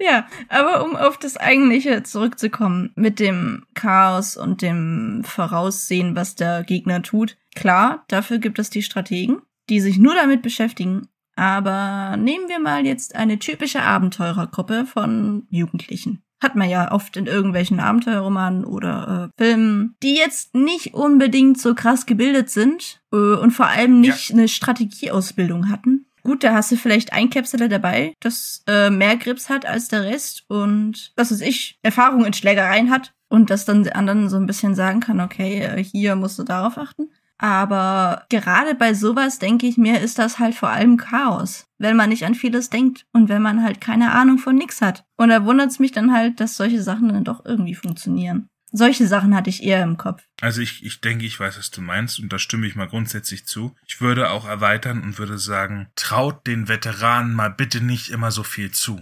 Nur weil du in fünf Schlachten gewesen bist, bist du kein kein Babbo, der alles vorhersehen kann und von nichts geschockt wird. Und selbst wenn du in drei Schlachten dieselbe Sache immer und immer wieder erlebst, wirst du doch von jedem Mal überrascht sein, wenn neben dir ein Artilleriegeschütz einschlägt. Selbst wenn du in 50 Kneipenschlägereien verwickelt warst, kann dir in der 51. ein schnell geführtes Messer einfach die Kehle durchschneiden. Und das ist was, was ich in einem, jetzt weiß ich es nicht. War das, in, war das ein Zitat von einem der Charaktere von mir? Ich glaube schon. Irgendeiner von meinen Charakteren hat das mal gesagt. Oder wird es noch sagen. Jetzt weiß ich nicht genau. ähm, ich hoffe, ich spoiler jetzt niemanden. das war nämlich, einer wollte ein Schwertmeister werden. Und dann sagt, ich glaube, das ist eine Cutscene aus Feuer von Firn. Das war äh, eine von der ursprünglichen Fassung von Feuer von Firn. Das ist, ich plaudere jetzt also exklusiv aus dem Nähkästchen. Und das war nämlich Ulf, der sich mit äh, Beringer? das, das zeigte, ja, wie Beringer bei Ulf ähm, den Schwertkampf gelernt hat. Uh. Und Beringer wollte unbedingt, äh, ja, ich will der Allerbeste sein, so ein bisschen Teenager-mäßig, Pokémon-mäßig, ne? Wie keiner vor mir war. Jetzt haben alle den Pokémon-Song im Kopf.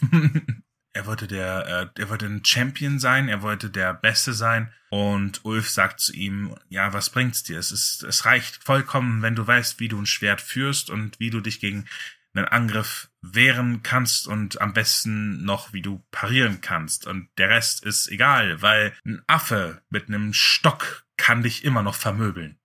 Du kannst, also er hat es mehr oder weniger so, ich weiß es selber nicht mehr genau, wie ich es geschrieben habe, aber kann, ein Affe mit einem Messer kann dich immer noch abstechen. Egal wie gut er dieses Messer führen kann. Ja. Und je besser du bist, desto mehr fällst du auf dem Schlachtfeld auf. Und desto mehr Affen wollen versuchen, dich zu killen. Also sei froh, wenn du Ah. überlebst. Nee, hier, nee, nee, das ist doch so. naja, Weil also. Wenn du, wenn du herausstichst als ein hervorragender Kämpfer, dann wirst du natürlich, du, du wirst natürlich äh, ausgemacht. Du wirst, auf den müsst ihr aufpassen und den müssen wir, wenn möglich, hier alle Bogenschützen mal bitte auf den schießen. So, und dann ist die Sache erledigt. Ja gut, Da haben also die Affen halt eben keine ähm, Messer, sondern Bögen. Aber das ist das halt im Grunde das, was er gemeint hatte. als Fußsoldat, ich, ich musste dir da so ein bisschen widersprechen, weil als Fußsoldat im, im Schlachtgetümmel bist du halt eher auf dich und auf deinen aktuellen Gegner im Zweikampf sozusagen ähm, konzentriert und erst wenn du den K.O. gemacht hast, Ah, jetzt muss ich dir konzentrierst du dich dann wieder was auf die, Quatsch. was rechts und links passiert, auf wen du dich äh, als nächstes stürzen könntest. Aber wenn du schon Mm. am Kämpfen dran bist, dann konzentrierst du dich nicht darauf, Das, was also jetzt ganz ehrlich. welcher da hinten ähm, vielleicht noch krass cool kämpft. Da hast du gerade einfach keine Kapazität dafür, darauf auch noch zu achten. Jetzt ganz, ganz kurz. Was du gerade redest, ist ein Scharmützel. Das, was du mit deinen Orks hattest. Da kannst du vielleicht 20 Leute auf eine Wiese verteilen und die kämpfen gegeneinander in, in äh, 1v1-Pärchen. Aber in einer Schlacht hast du normalerweise eine Masse von Leuten und eine zweite Masse von Leuten. Und die klatschen aufeinander, aber treffen sich nur an einer Linie. Das heißt, bei einer Schlacht kämpfen zum selben Zeitpunkt meistens nur ein bis fünf Prozent aller Leute. Der Rest guckt zu, weil die wollen rankommen. Die stehen dahinter. Ja gut, das, das stimmt. Wir und dann halt siehst du ja, je nachdem, wie das Terrain beschaffen ist, aber dann siehst du ja, wenn einer da anfängt, sich durchzumetzeln und hier ein, ein auf Herkules macht, dann sehen das ja die anderen und dann sieht das ja auch eventuell ein Offizier von den anderen und sagt, den da müssen wir ausschalten. So. Und das ist das, was Ulf meinte. Je besser du bist, desto mehr machst du ja ein Ziel aus dir. Also sei froh, wenn du einfach nur überlebst. Das ist das, was du so wollen solltest. Wisse, wie man den Gegner ausschaltet, wisse, wie man überlebt, aber versuch nicht der Beste zu sein, weil das bringt dir nichts, außer dass du zu einem Ziel wirst. Mhm. Ja, also um das so ein bisschen zu erklären, ich glaube, ich habe da einfach die Perspektive eines Soldaten, der halt ganz vorne in der Schlachtreihe ist. Selbst da muss ich dir widersprechen, weil es kommt drauf an, wie du kämpfst. Wenn du eine Formation hast, die gehalten wird, ein Schildwall, dann kämpfst du auf eine andere Art, als wenn du in Duellen kämpfst. Und es ist eher also im echten Leben war es eigentlich selbst bei den Barbaren eher selten, dass du 1v1-Kämpfe hattest. Du hattest immer links und rechts neben dir Leute, die immer darauf geachtet haben, wo eine Deckungslücke ist und da halt einfach reingestochen haben und versucht haben, so viel Fleisch wie möglich zu zertreiben. Das ist ja dann praktisch eine Reihe gegen die andere, die sich gegenseitig anschaut und guckt, wo komme ich am besten rein. Aber die kämpfen ja. Aber ja ich hatte halt ein nicht. Problem, weil du, du redest von Schlachten. Was ich aber schon am Anfang gesagt hatte, ist Scharmützel. Da gebe ich dir recht. Ein Scharmützel ist zum Beispiel, wenn eine Postkutsche überfallen wird. Da hast du dann, der eine wird da runtergerissen, da kämpfen, kämpfen einer gegen einen dort. Die sind super chaotisch, ja. Ja. Und da gebe ich dir absolut recht. Und da ist es sehr oft so, dass du die Duelle hast und du bist, du weißt nicht mehr, was hinter dir ist, weil du musst ja schnell agieren. Mhm. Und da ist es natürlich gut, wenn du da so gut wie möglich bist und deinen Gegner so schnell wie möglich ausschalten kannst und da der Beste bist, weil du musst relativ schnell gucken, dass du wieder nach hinten gucken kannst, ob hinter dir nochmal einer ist. Ähm, weil das weißt du ja nicht, weil du hast keine geordnete Schlacht rein. Mhm. In der Schlacht stimme ich dir nicht zu. Scharmütze bin ich bei dir, dass das sehr chaotisch ist. Ja, Schlacht im Orklager ist so eine Sache. Ja, wir haben die Endschlacht, wo viele Leute sind und da ist ja alle gegen alle, bis halt äh, nur noch einer übrig bleibt, weil der Rest ist halt total am Arsch und kann nicht mehr. Das ist Battle Royale. ja, ist basically so jedes Lager gegen jedes. Klar kannst du Bündnisse machen, das haben wir auch gemacht. Ich glaube, wir waren am Ende mit drei Lagern verbündet und ich habe das halt einfach fünf Sekunden vor Endschlacht erfahren, bevor ich mich ins Schlachtgetümmel äh, reingestürzt habe und wusste vorher überhaupt nicht. Und ich habe natürlich nicht erkannt, welches jetzt denn die, die anderen Lager sind. Äh, außer die Elben, die erkennt man halt. Die sind auffällig, aber sonst sehen die alle so ein bisschen ähnlich aus. Von daher, es war chaotisch. Gerade bei Orks, natürlich, Orks sind, ist chaotisch. Ich glaube, man muss einfach äh, gucken, ich bin dafür, mehr Chaos reinzubringen. Grundsätzlich, ja, das kann man ganz gut machen, selbst bei einer geordneten Schlacht.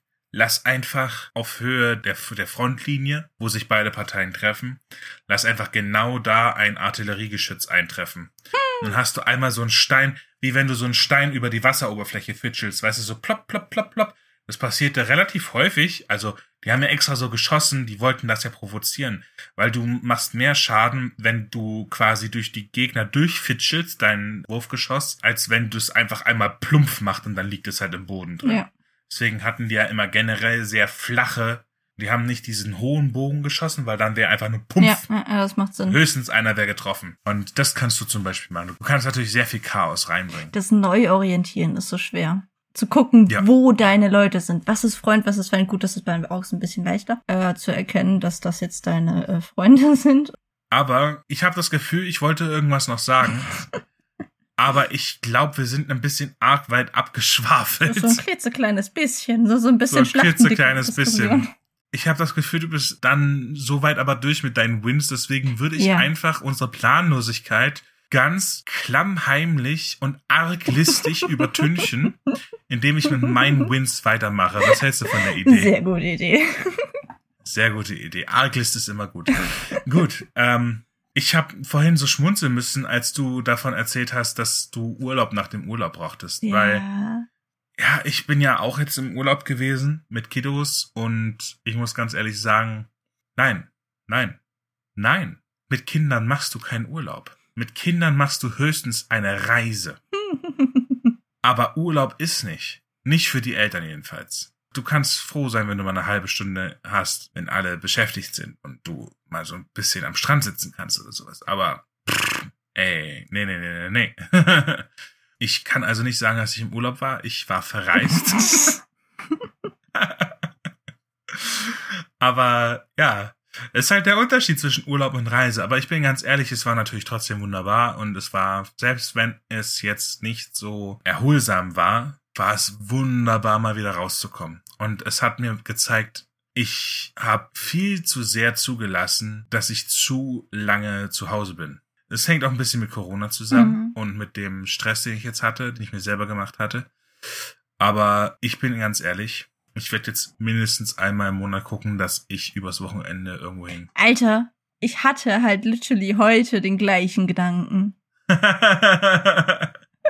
es ist so wichtig. Was ich zum Beispiel empfehlen kann, ist einfach mal eine Jugendherberge. Ähm, da kann man für relativ wenig Geld, man muss ja bloß eine Übernachtung von Samstag auf Sonntag oder sowas, kann man relativ kurzfristig buchen, wenn man da Mitglied ist. Dann kann man sich relativ viele Ziele in Deutschland aussuchen und einfach mal so einen Wochenendausflug. Und dann kostet es vielleicht, keine Ahnung, 100, 150 Euro. Aber äh, dann ist das eben so. Und wenn man zu zweit ist, kann man dasselbe machen oder man sucht sich einfach mal eine Ferienwohnung. Wenn, wenn man die kurzfristig bucht, man, manchmal haben die äh, so ein Wochenende noch irgendwo frei oder sowas und wollen das vielleicht noch irgendwie vermieten, in Vermietung bekommen.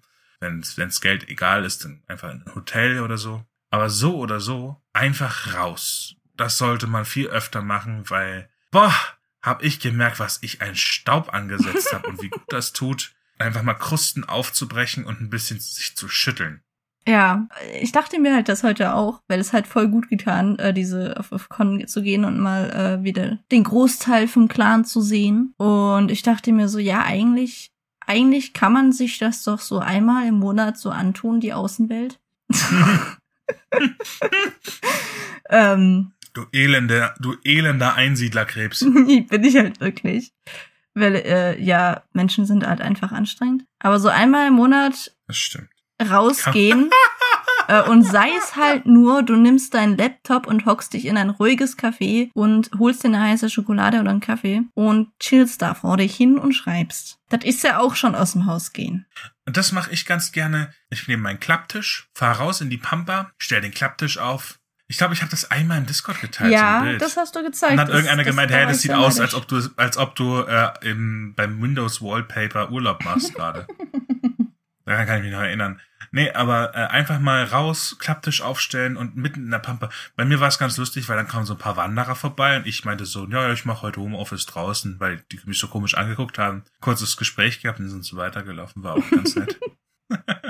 Ja, aber das ist nice. Kann ich nur zustimmen. Ja, also ich finde durchaus ein Win doch unterm Strich schon allein die Erkenntnis, hey, ich muss öfter raus. Ja. Also es, äh, ich habe viel zu viel Staub angesetzt und es tut einfach gut. Ja, äh, Mittelaltermarkt war auf so vielen Ebenen ein Win. Ich meine, klar, mein Hals tut immer noch irgendwie so ein bisschen weh, aber Hä, warum? nicht mein Hals, mein Nacken wegen dem Helm. Okay, ich dachte gerade so, what the fuck. Woher die Halsschmerzen? Ja, Hals ist ja, ist ja der hintere Hals, ist ja, ist ja geil. Ähm, Ding ist, es war so oder so grundsätzlich schon mal nice, Mittelaltermarkt, dass das jetzt auch wieder alles geht. Die letzten zwei Jahre ist da ja nicht viel passiert, Ja, leider. aber geht ja jetzt alles wieder und vor allem die Klamotte, die man sich jetzt äh, über die Corona-Zeit so, so ein bisschen zusammengeschustert hat, die kann man jetzt auch mal tragen und äh, Zur Schau stellen. ja, ist schon nice. Zur Schau, ja, ja. Ja, ja. Ähm, es ist, es ist schon nice. Und vor allem, man kann, man kann so ein paar Sachen rausfinden, wie, wie ist das mit der Rüstung, ähm, wie schnell wird so ein Arm müde. Man kann so Sachen einfach mal ausprobieren, ohne dass äh, die Nachbarn einen anzeigen und äh, den psychiatrischen Dienst rufen. Und eine Sache fand ich so herrlich. Es war, es war für mich ganz wirklich, es war für mich wirklich ein absoluter persönlicher es war, es war der charmanteste Win, den ich hatte, seit wir diese Podcast machen, weil ich war bei meinen Großeltern und die Kinder waren gerade beschäftigt irgendwie. Es war schon abends und ich stehe draußen und äh, mache mir im Handy ein paar Notizen über so Gedanken, die ich so hatte fürs Buch und äh, für die Bücher eigentlich. Ähm, unter anderem für eine von den Schlachten. und mach mir halt ein paar Notizen und lauf so hin und her. Und mein Opa kommt so raus und guckt sich das so an und sagt so, sag mal, arbeitest du gerade? Und ich so, nee, ich mach mir nur gerade ein paar Notizen. Also, also arbeitest du gerade. Dann störe ich dich mal nicht und läuft weg. Und ich lasse das Handy so sinken und gucke ihm so hinterher und denke mir, hä, er hat ja eigentlich schon irgendwie recht. Ja, schon. Und dann ist mir aufgefallen, wie geil mein Job einfach ist. Ja. Ich mache mir ein paar Notizen und das ist quasi, ist, ich, ich meine, ich weiß nicht, ob man das jetzt gerade nachvollziehen kann, was ich meine. Ja, kann ich. Aber es ist einfach es ist so- geil. Autor sein ist schon geil, so. Ja, es ist einfach herrlich. Es ist, ich meine, einerseits, ja, ich habe dann Ärger gekriegt von meinen Kindern, weil denen habe ich nämlich versprochen, dass ich in den Ferien nicht arbeite. und ich habe das natürlich nicht als Arbeit gesehen, weil ich ja nur ein paar Notizen für die Arbeit dann gemacht hatte, ne? Weil ich es nicht vergessen wollte, was ich ja mir da halt eben zurechtgedacht hatte. Ich fand, ich fand es einfach herrlich. Es war einfach so ein Feeling von, ha, ist ist schon, ja. Ja, und dieses äh, Arbeitsverbot ist ein bisschen auch so mein trojanischer Fail, Okay. weil ich hatte sehr viel gearbeitet vor dem, in Anführungszeichen, Urlaub, vor der Reise. äh, war ja relativ lange weg mit den Kindern, aber ähm, davor habe ich, hab ich mich ja wirklich kaputt gebuckelt, äh, so gut es halt ging. Und ich habe versucht, das so zu machen, dass nichts davon den Kindern äh, irgendwie in den Alltag reingerätscht oder auch in den Ferienalltag weil es ja natürlich doof ist, wenn ich die ganze Zeit am Schreiben bin und machen und tun. Mhm. Trotzdem haben die Kinder so ein bisschen mitbekommen, dass ich die ganze Zeit am Buckeln bin. Und dann haben wir so gesagt, okay, aber, aber an der Ostsee darf der Papa nicht arbeiten. Und ich so, ja, habe ich auch nicht vor, aber ist okay. habe ich natürlich dann versprochen. Und ich durfte nicht mal mein Handy rausholen. Ich habe, ich will ein Foto machen, verflucht. Okay, ja, das darfst du machen.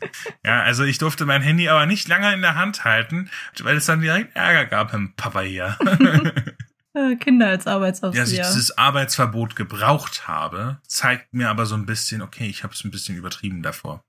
Ja. Das ist so, so eine Erkenntnis, so Faye, wenn, wenn Kinder so sagen, hey, ähm, du arbeitest zu viel, dann ist es natürlich, oh, dann haben die doch irgendwie mitgekriegt. Ne? Und ähm, ist nicht so Tja. nice. aber andererseits, warum ist es ein trojanischer Fail? Ich habe dieses Arbeitsverbot, in Anführungszeichen, ne, der Papa darf nicht arbeiten. Ich habe das so ein bisschen erweitert, weil ich hatte ja schon äh, im Urlaub dann quasi Hummeln im Hintern und wollte ja schon direkt weitermachen. Und ich habe dann aber gesagt, nee, nee, nee, nee, nee. Du darfst erst, wenn die Kinder wieder in der Schule sind. Und dann darfst du erst wieder. Der Kinder wegen oder für dich? Ähm, sowohl als auch. Auch im Interesse des Buches. Weil zum einen, äh, ich, ich weiß nicht, ob es in der letzten Folge so ein bisschen rübergekommen ist, aber ich, ich schrammte so ein bisschen am Burnout entlang. Ja, das kenne ich von dir schon länger so. Das hast du immer mal wieder so ein bisschen. Ja. Und da, es ist also ein bisschen so eine Notbremse jetzt auch dann gewesen. Nee, es wird jetzt nicht gearbeitet. Ähm, du, wir hatten heute darüber schon sogar geredet, weil du so meintest, hey, kannst du dir vielleicht noch die Patreon, äh, die Sachen für das Patreon-Special angucken und ich so, ja, das kann ich erst nächsten Mittwoch machen. Warum? Ach ja, ich habe Arbeitsverbot. Okay. ja, einfach selbst auferlegtes Arbeitsverbot, weil ich mache nur das Nötigste, also ich, das ist halt die Aufnahme und dann äh, den Schnitt gegenhören. Aber darüber hinaus, äh, ich darf nicht schreiben, ich darf mir nur Notizen machen für das Schreiben und dass ich halt nichts vergesse. Mehr darf ich nicht. Und das ist zum einen dann, um zu verhindern, dass ich mich äh, so reinfuchse wieder. Und zum anderen ist es auch ein bisschen um so, ich habe eh schon Hummeln im Hintern und es ist so jetzt ein bisschen umgekehrte Psychologie. Ich mache das Ganze zu so einem Leckerli und hebt es so auf den Podest, wo ich bin so, das ist so eine richtig, es war nicht nur einfach eine Möhre, es war ein perfekt gebratenes argentinisches Rumpsteak. Okay. Da, also das, das habe ich jetzt draus gemacht. Und ich, ich will dieses Steak. Du willst schon wieder Fleisch. ja, ich will Fleisch. Aber ja, so viel dazu. Und deswegen ist es so ein bisschen trojanischer Fell, weil ich habe einfach das Beste draus gemacht aus der Situation und freue mich riesig drauf. Das ist nice. Ein bisschen random. jetzt mal weg von den Winston Fields. Sagt dir die Wayback Machine was? Ich habe davon gehört, aber ich habe sie mir noch nicht selber angeschaut. Aber das soll ja so ein Ding sein, wo du praktisch alles, was jemals im Internet existiert hat, dass du da die vorherigen Versionen, die vorher da gewesen Genau. sind, dass du dir die anschauen kannst. Also irgendwie von irgendwelchen Webseiten oder sowas. Und ich habe gedacht, okay, das äh, ist etwas, was mich nicht interessiert. Ja, das dachte ich mir auch. Und ich habe das per Zufall, ich habe ein Video äh, gesucht, es wurde aber von dem YouTuber entfernt. Und ich so, hä, aber warum? Und hä, gab's irgendeine Kontroverse? Nee, wurde einfach entfernt aus irgendwelchen Gründen. Dann wurde mir auf Reddit, also nicht mir, in einer anderen Diskussion wurde das halt empfohlen, hey, vielleicht hat es ja die Wayback Machine. Und tatsächlich hatte die das. Und dann habe ich einfach nur aus Jux und Dollerei mal meine Homepage dort eingegeben. Und dann habe ich die verkrüppelten ursprünglichen Versionen der Homepage gesehen und ist, nee, mm, mm, nein, oh. mm, mm. nee, nee, nee, nee, nee, nee, nee, nee. Was habe ich also gemacht? Ich habe mich damit auseinandergesetzt, wie ich das verhindern kann, weil ich das nicht möchte. Verständlich. Weil ich möchte meine Internetpräsenz. Was ist, wenn ich aus Versehen irgendwas schreibe? Was ist, wenn, wenn irgendwas geschrieben ist, was aber in zehn Jahren skandalös wäre? Ja, das gibt's ja Dann schon. möchte ich das ja löschen können und dann möchte ich, dass das weg ist. Also habe ich mich da informiert und tatsächlich ist es so, man kann als Inhaber einer Webseite diese exkludieren. Nice. Also habe ich diesem Wayback Machine Team da geschrieben und habe gesagt, hey, ich würde das gerne exkludieren. So, und dann haben die mir zurückgeschrieben, ja, muss halt von wann bis wann und äh, das, dies, das, jenes. Und da bin ich jetzt noch dran, aber das funktioniert. Und da bin ich auch sehr froh drum. Und ich wollte es nur sagen, für alle äh, von euch, äh, die eventuell eine eigene Homepage haben, die das nicht so wollen. Äh, ich war auch überrascht, aber es ist, es ist wirklich sowas von egal, wie fame ihr seid oder nicht seid. Dieser Bot, der crawlt das ganze Internet. Der ist auch an vier verschiedenen Zeitpunkten auf meiner Webseite gewesen, hat da einfach, hat sich das einfach, äh, einfach Das gezogen. muss ja einen ultra krassen Datenspeicher haben. Wenn es selbst Ja, sowas das- speichert. Was heißt hier selbst sowas? Nee, also es ist ja nicht. Kannst du mir diesen Kommentar mal bitte genauer erklären? Du weißt Ah? ganz genau, wie es gemeint ist. Du Ja, bist das ja jetzt ja keine so krass bekannte Persönlichkeit. Also ja, aber ich, ich frage mich gerade so ein bisschen, wie ist denn das, wenn ich jetzt was auf YouTube hochlade? Weil ich habe ja schon ein YouTube-Video. Kann ich dann Das als, kommt drauf also an. als Inhaber von der Homepage, ja, klar. Aber bei YouTube weiß ich nicht, ob das, ob das so einfach dann ist, dass man denen schreiben kann, okay, kannst du vielleicht mal nicht meinen Channel hier alles speichern? Musst du gucken, ob die das überhaupt gespeichert haben. Und wenn ja, dann, also ich, äh, Ja, ich glaube, ich werde nach dieser Aufnahme mal schauen, ob du das musst, nicht nee, ich glaube, als Channel kannst du es nicht, das müsste YouTube selber, müsste da Ja, das habe ich schon befürchtet, dass das so sein wird. Das ist schon cool, dieses Ding, aber irgendwo ist es halt auch kacke. Nee, kann ich absolut verstehen und mir geht's ja genauso, weil letztendlich ich möchte auch die Kontrolle darüber behalten, was von meiner Internetpräsenz bestehen bleibt. Mhm. Ja, also es ist schon irgendwie unheimlich, dass dieser, also da macht dieser Spruch, was einmal im Internet ist, ist auch für immer dort, macht dann schon irgendwie ein bisschen Sinn. Ja, das, das wollte ich Aber gerade schon. es in ist halt irgendwie so-. Weil eigentlich jedes Mal, wenn du irgendwas ins Internet stellst, musst du davon ausgehen, dass es für immer davon da, dort sein wird, in irgendeiner Form. Auch wenn es jetzt dir nicht direkt vor die Nase gehalten wird. Es wird irgendwie dort sein. Deswegen sollte man schon aufpassen, was man da so ins Internet tut. Das wäre sinnvoll. Aber weg davon hin zu einem ganz anderen Thema, nämlich ein Review-Segment. Da hat sich ein bisschen was angestaubt bei mir. Okay. Und das erste ist, äh, auf Netflix gab es den Film Das Seeungeheuer. Hast du den gesehen? Ich habe nicht mehr davon gehört. Es ist ein Animationsfilm. Okay. Ähm, der ist relativ, relativ gut gemacht. Ist das der mit diesem Und roten ich- Riesenvieh? Okay, dann habe ich doch davon gehört, aber ich wusste nicht, wie der heißt. Ich fand ihn äh, relativ interessant und gut gemacht. Wer möchte, kann sich den angucken und es gibt ein großes, großes Plotloch, das mich richtig angefiecht hat. Nämlich ähm, die Auflösung ist so dermaßen überhaspelt und löchrig. Wenn man also ein sonst wirklich gut gemachtes Projekt sich mal angucken möchte, das von einer Sache kaputt gemacht wird. Und äh, man wird das einfach sehen am Ende, da- das passt vorne und hinten nicht, weil die, es macht keinen Sinn, dass die Charaktere so handeln, wie sie handeln. Es, ähm, die drehen einfach um und schwimmen dann wieder weg. Alle, alle zucken die Schultern. Es macht keinen Sinn. Guck du dir das mal an. Es ist ein sehr interessantes Studienobjekt. Okay. Weil ansonsten fand ich den echt nicht schlecht. Aber da, da war dann für mich Schluss. Ein zweites Ding ist, ich äh, mir wurde, obwohl ich eigentlich in regen Kontakt mit mit ähm, Dungeons and Dragons Fans stehe und äh, generell mit Leuten, die äh, Serien und sowas gerne gucken, wurde mir vorenthalten, dass es eine richtig richtig gute Serie gibt, nämlich äh, The Legend of Vox Machina. Machina. Ich habe gehört, dass du davon geredet hast, aber mehr auch nicht. Über die bin ich mehr oder weniger gestolpert und jetzt ist es so. Ich fand es unglaublich witzig, dass man überhaupt keine Vorkenntnisse braucht von Dungeons and Dragons. Genauso wenig wie das bei Arcane der Fall war, das ja eigentlich in der Welt von League of ja, Legends ja. spielt. Und da brauchte man auch absolut gar keine Vorkenntnisse. Das kann Lev bestätigen. Ich weiß, dass sie es geguckt hat, Arcane. Ja. Und da zeigt sich einfach das, was wir schon bei Arcane gesagt haben. Es ist wurscht egal, ob man die Lore kennt oder nicht. Eine gute Story holt einfach ab. Eine handwerklich Mhm. gut gemachte Serie holt jeden ab. Und Vox Machina ist natürlich sehr unterschiedlich zu Arcane. Äh, Während Arcane sehr dramaturgisch ist, ist Vox Machina einfach eine parodisierende Komödie. Äh, parodierende, Entschuldigung, parodierende Komödie, die ich aber vorbehaltlos empfehlen kann. Ich meine, ich finde es ja einfach schon herrlich, diese eine Szene am Anfang, ich möchte jetzt nicht spoilern, aber es ist kein Spoiler, also von daher ist es ja sogar im Trailer von denen. Ich finde es so herrlich gelöst, wie, wie die diesen Übergang gemacht haben. Die werden reingelassen in den Palast, diese, diese Gruppe, und das, da ist gerade der königliche Rat, berät gerade darüber, wie die mit dieser Bedrohung da fertig werden sollen.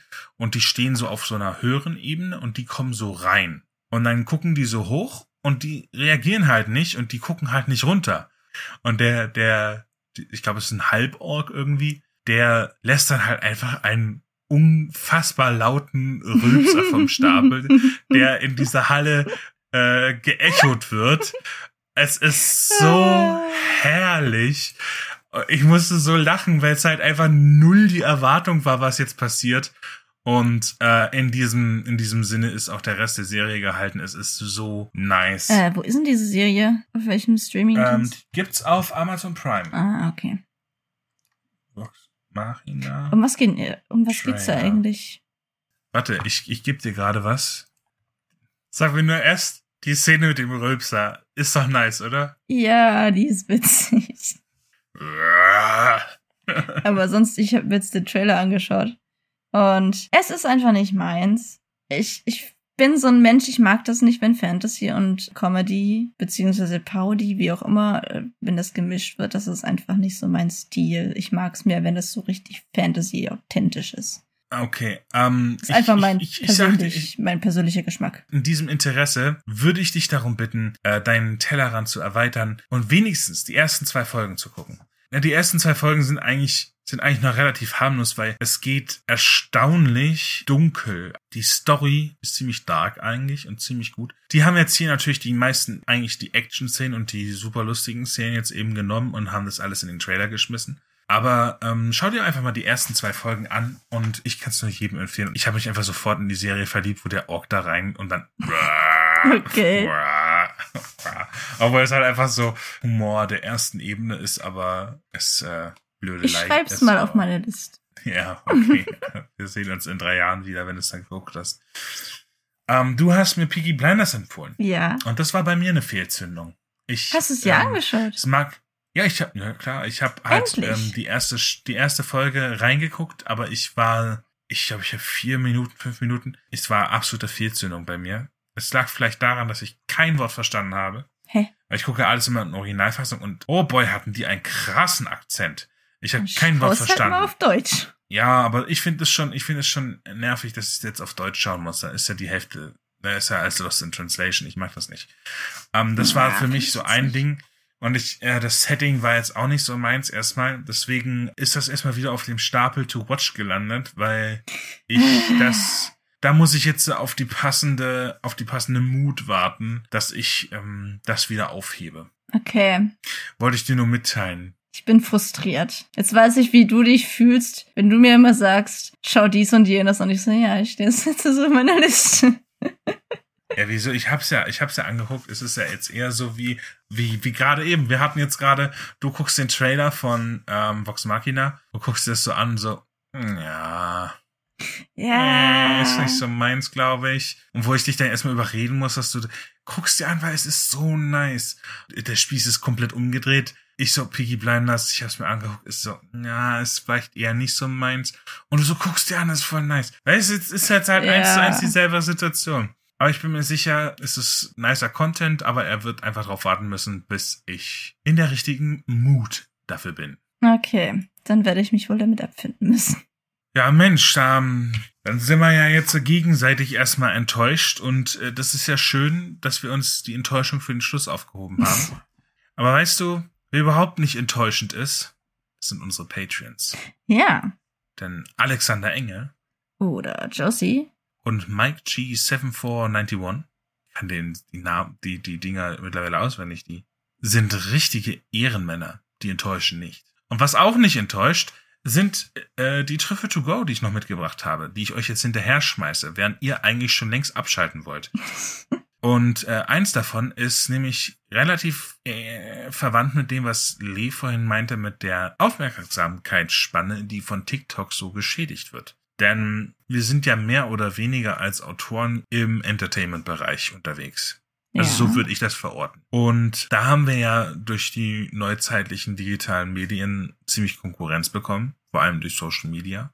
Aber eine Sache ist relativ interessant, nämlich der Time Waste Test. Also der Test, mit dem du feststellen kannst, ob du Zeit verschwendest. Okay, und wie soll das funktionieren? Wenn du gerade merkst, hey, ich war jetzt ziemlich lang am Handy, dann leg das Handy mal kurz weg und denk dir einfach, okay, was habe ich vor fünf Minuten gesehen? Kann ich das Reel oder das TikTok von vor dem vorletzten TikTok? Weiß ich, was ich, welches das ist? Und das ist nicht mal fünf Minuten her. Das ist vielleicht sogar nur zehn Sekunden her, wenn es dumm läuft. Damit kann man so ein bisschen feststellen, okay, äh, wenn ich mich daran nicht erinnern kann, warum tue ich es dann überhaupt? Ist es nicht absolute Zeitverschwendung? Und da trennt sich so ein bisschen die Spreu vom Weizen, weil substanzielle Unterhaltung gegen dieses leere Nussschalen-Hamsterrad, was viele Social Medias eben einfach sind, die wirklich wie so eine Mastgans wird dir der Content, in Anführungszeichen Content, in äh, den Rachen gestopft und äh, du kannst dich da nicht mal, du, du, du hast nicht mal die Zeit zu schmecken, was du da eigentlich reingestopft bekommst. Ist übrigens aber auch ein guter Test für Bücher. Wenn du nach zwei Wochen nicht weißt, was in dem Buch passiert ist, dann ist es vermutlich nicht besonders gut gewesen. Oder, naja, eigentlich nicht. Es kann ja auch so schlecht gewesen sein, dass du dir alles Schlechte daran gemerkt hast und dich Ich immer noch mordsmäßig drüber aufregst. Also macht mal diesen Zeitverschwendungstest und tja, was haben wir vor fünf Minuten gesagt?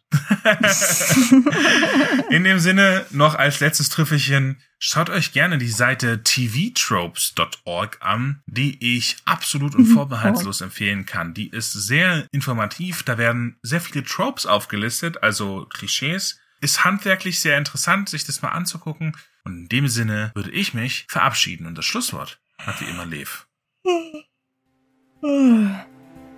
Könnt ihr abschalten.